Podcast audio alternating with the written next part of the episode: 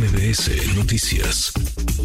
Le agradezco estos minutos a la senadora, aspirante por el Frente Amplio por México, Xochil Galvez. Xochil, qué gusto, ¿cómo estás? Bien, aquí acabando una conferencia en la Universidad de Guadalajara con jóvenes, con académicos, obviamente pues hablando del tema de educación, que ya fue el tema que presentamos en el foro y pues soy muy ad hoc estar aquí en la UDG, eh, que además llegaron a tener un gran equipo de fútbol.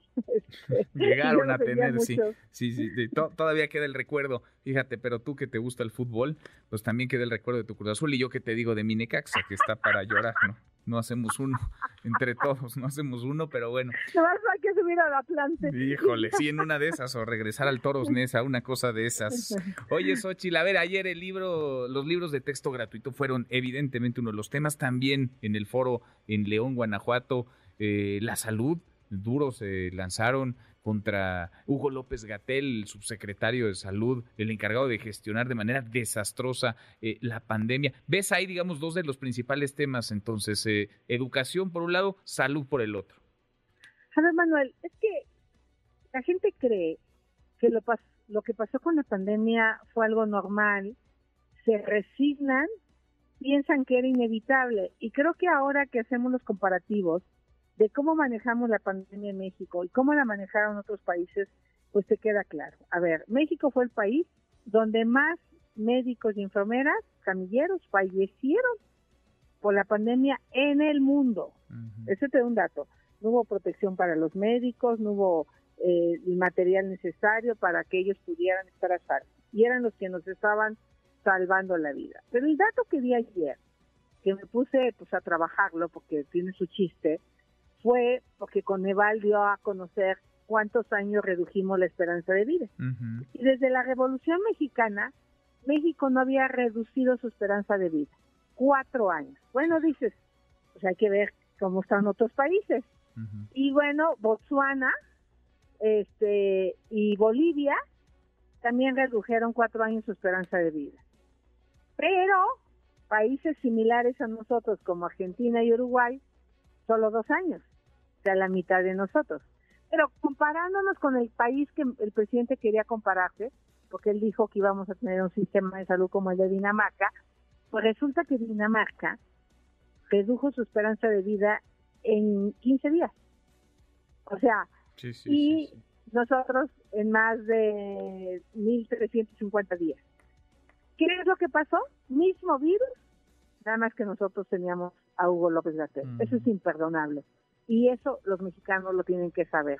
No es normal que se hayan muerto cerca de 800 mil personas por COVID y, creo que ese fue un dato que sí causó, pues, de alguna manera el aplauso en el sentido de la precisión con la que culpamos ambas a López Gatel como el responsable de la muerte de miles de mexicanos de manera innecesaria. Porque además, además duele todavía, indigna, porque hay millones de familias que perdieron a un ser querido y la negligencia, la incompetencia, el cúmulo de errores está a la vista de quien quiera verlos. Fue desastrosa la gestión de Hugo López Gatel. Dice ahora el presidente, lo dijo hoy por la mañana, le estoy platicando con Xochitl Galvez, que antes de que termine el año en diciembre habrá una farmacia, la primera farmacia con, y son sus palabras, todos los medicamentos del mundo. ¿Eso se podrá desde tu punto de vista? Bueno, otra vez, algo que le expliqué al presidente en el foro es el tema de la distribución de los medicamentos. Primero dijo que los iba a comprar la Oficialía Mayor de Hacienda,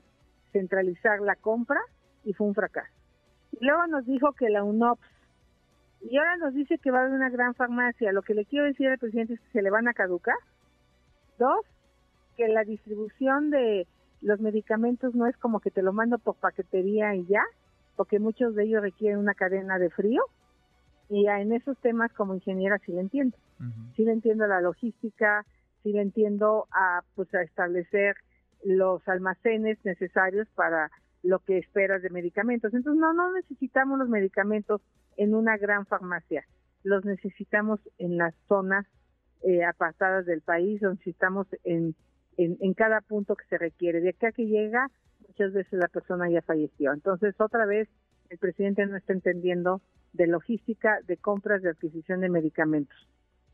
Ahora, Xochitl, has hablado de seguridad, hablas ahora de, salud, has hablado de educación. Déjame entrarle ahora al tema pues de la grilla y de lo que de lo que vendrá. Estás tú arriba en las encuestas, en todas las encuestas que conocemos, en algunas por mucho margen, en otras por eh, no tanto, pero en prácticamente todas por doble dígito al menos. Eh, está ya a la vuelta de la esquina, digamos, en la recta final del proceso dentro del Frente Amplio por México.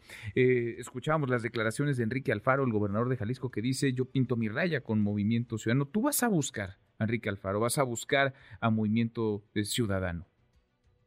Mira, yo lo he dicho una y otra vez, que hoy no tengo en calidad de que los busco. Se va a decir, Dante Delgado, pues primero gana, ¿no? O sea, quedamos dos mujeres, ya estoy en, ya tengo 50% de probabilidad de ganar. En las encuestas efectivamente estoy arriba.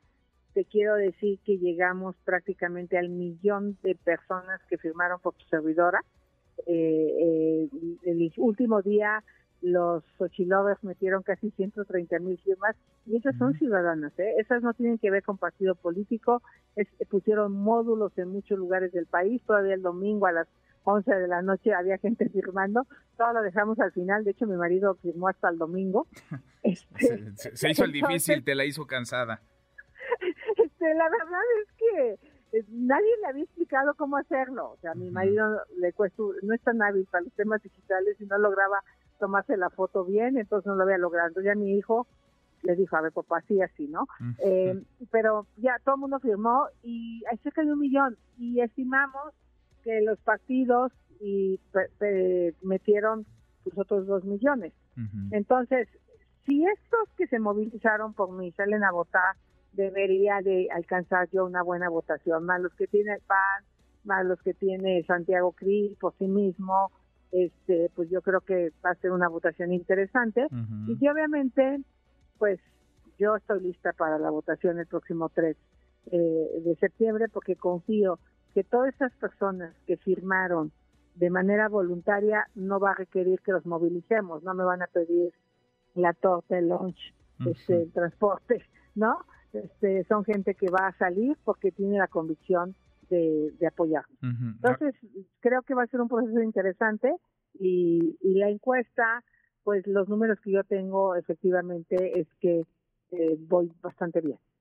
Ahora, me llamó la atención, no sé si a ti, pero a mí me llamó mucho la atención cuando se presentaron los datos de la primera encuesta, esa en la que Enrique Lamadrid se quedó a, la mitad y con la que avanzaron tú, Beatriz Paredes y Santiago Krill, eh, que en la telefónica la ganaste pues por un margen muy amplio, eh, 3 a 1 sobre Beatriz Paredes, 52 para ti, 52%, 17.5 para ella, pero en la de vivienda, pues eh, la diferencia fue mucho menor y a uno le brinca que de pronto haya dos encuestas, así sean distintas, una telefónica y la otra en vivienda, con tal diferencia. ¿No, no te brincó a ti eso?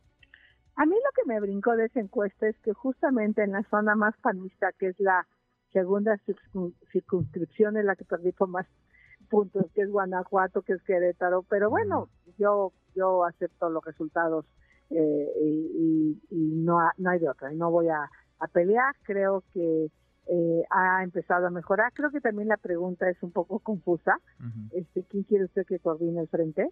La gente a lo mejor quiere otra cosa, ¿no? Entonces creo que tendríamos que ser, que es un poco lo que está peleando también Marcelo este adentro del tema de Morena, ¿no? Y sus aliados. O sea, creo que la pregunta sí tiene que ser mucho más precisa y mucho más clara. Pero vamos a ver qué decide el comité para que ya se pueda hacer la siguiente encuesta y pues se supone que se va a publicar el martes o miércoles que entra la encuesta final antes de la votación.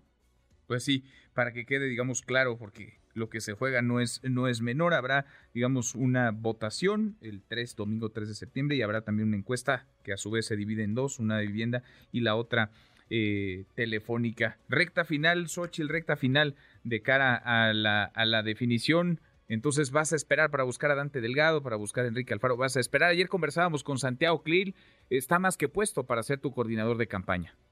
Pues sí, mira, Santiago es un...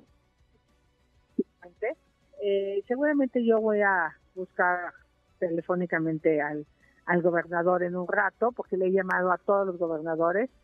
Varios de los que he visitado, el de Sinaloa, el de Tamaulipas, este, el de Baja California Sur, pues eran mis amigos senadores, ¿no? Entonces, de alguna manera, este, nos conocemos muchos. Eh, Enrique lo conozco bastante bien y con todos he tenido la cortesía de llamarles por teléfono y seguramente lo buscaré para saludarle. Mm.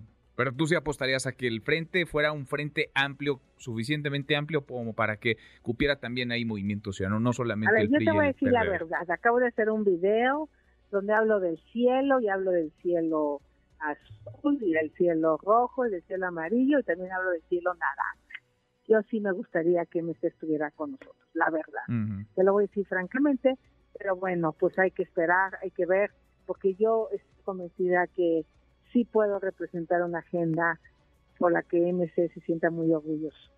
Este, eh, tengo mucha compatibilidad con MC en el Senado, en temas de movilidad, en temas de la comunidad LGBTIQ+. O sea, entonces deberíamos, pero yo no quiero adelantar vísperas, pero sí te lo digo sinceramente, para que me hago Pues sí, siempre has hablado. la coordinadora, pues sí me gustaría que estuviera. Sí, te gustaría. Y además siempre has hablado con, con franqueza y con sinceridad de tu respeto a MC, a Dante Delgado y también a Enrique. Enrique Alfaro Xochitl, pues eh, sigamos eh, platicando, te seguimos en esta recta, el último tramo de la contienda de este proceso interno en el Frente Amplio por México. 26 Gracias. estados visitados, voy a llegar a 30, lamento no llegar a todos, pero me voy a quedar en la orillita, me faltaron como 4 o 5 días, porque sí voy a ir a la reunión de mi grupo parlamentario y sí voy a ir a, al inicio del periodo de sesiones como senadora de la República que estoy. Entonces, por eso tengo que suspender unos dos días las para ya reintegrarme al trabajo legislativo y luego pues esperar la, la elección, selección o como le quieran llamar, mm. el próximo domingo. Ahora, si el 3 resulta ganadora, como lo marcan las encuestas, y el 3 de septiembre es la ganadora de este proceso en el Frente Amplio, entonces ¿pedirías licencia al Senado? Hay que saber qué vamos a poder hacer, porque probablemente de septiembre, octubre y noviembre el INE nos no nos deje seguir haciendo estas cosas que estamos haciendo. Mm. Hay que esperar, hay que esperar a ver qué dice el INE, en calidad de qué vamos a estar la defensora del modelo de país y la coordinadora del Frente Amplio que busca mejorar lo que está mal en el país. Entonces, ahí veremos este, cuál, cuál es el papel que nos toca hacer. ¿Estás viendo una contienda entre mujeres entonces, entre dos mujeres, tú y Claudia Sheinbaum? Yo creo que es Claudia, la verdad. Pues eh, será interesante. Dos mujeres en la boleta, dos mujeres compitiendo por la presidencia. Xochil, gracias, eh, muchas gracias. Un abrazo. Abrazo de vuelta. Redes sociales para que siga en contacto: Twitter, Facebook y TikTok. M. López San Martín.